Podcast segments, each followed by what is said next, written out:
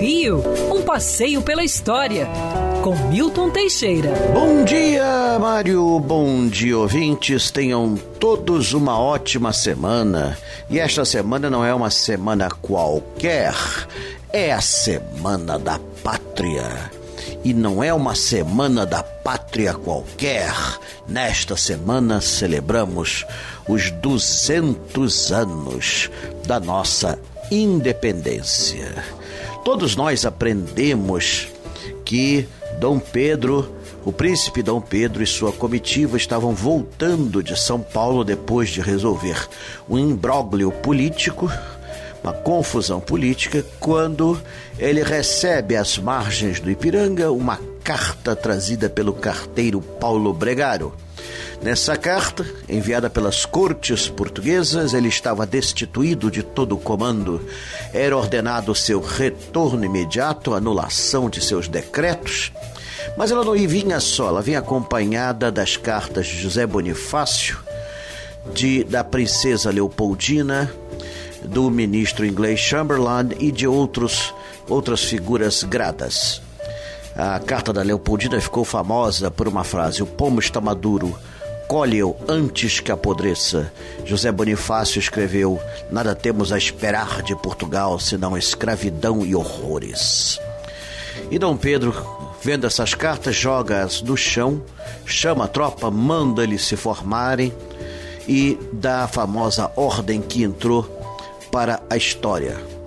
Manda eles se formarem e dá a ordem que entrou para a história. Pelo meu sangue, pela minha honra e pelo meu Deus, Juro defender a independência do Brasil. Independência ou morte. É. Isso foi eternizado num belíssimo quadro de Pedro Américo em 1888, que foi colocado no Salão Nobre do Museu Paulista, que hoje ainda o pessoal chama de Museu do Ipiranga. Esse prédio vai ser aberto um dia antes, foi aberto ontem, na verdade, dia 6, e está numa sala especial dedicada a esse quadro, que é gigantesco, é um dos maiores quadros do Brasil.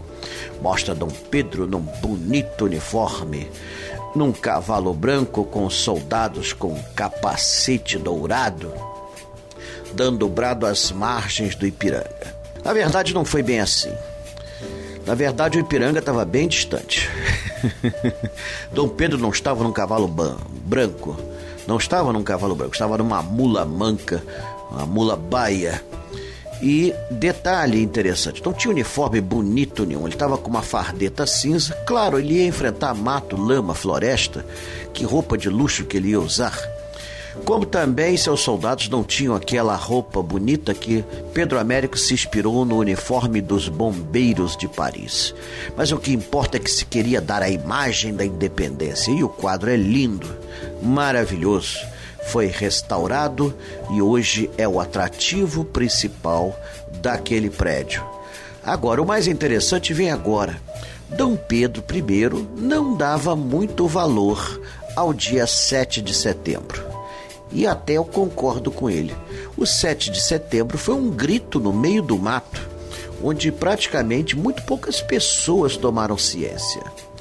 Ele dizia que a independência do Brasil se deu dia 12 de outubro, dia de seu aniversário e dia de sua aclamação pelo povo. Exatamente por isso, quando ele foi aclamado e reconhecido pelo povo como defensor perpétuo do Brasil e seu imperador.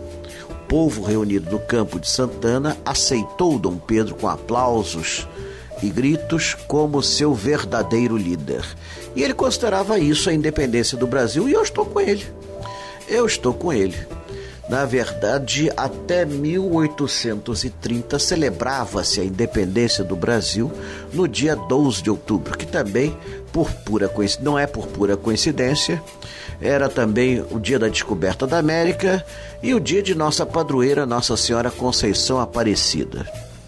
Mas com a deposição de Pedro I em 1831, achou-se que isso era uma homenagem desmesurada para o imperador que praticamente faliu o Brasil e traiu a atenção dos brasileiros. Então foi tirada a data de 12 de outubro e passou-se para o dia 7 de setembro. A partir de então, inquestionável.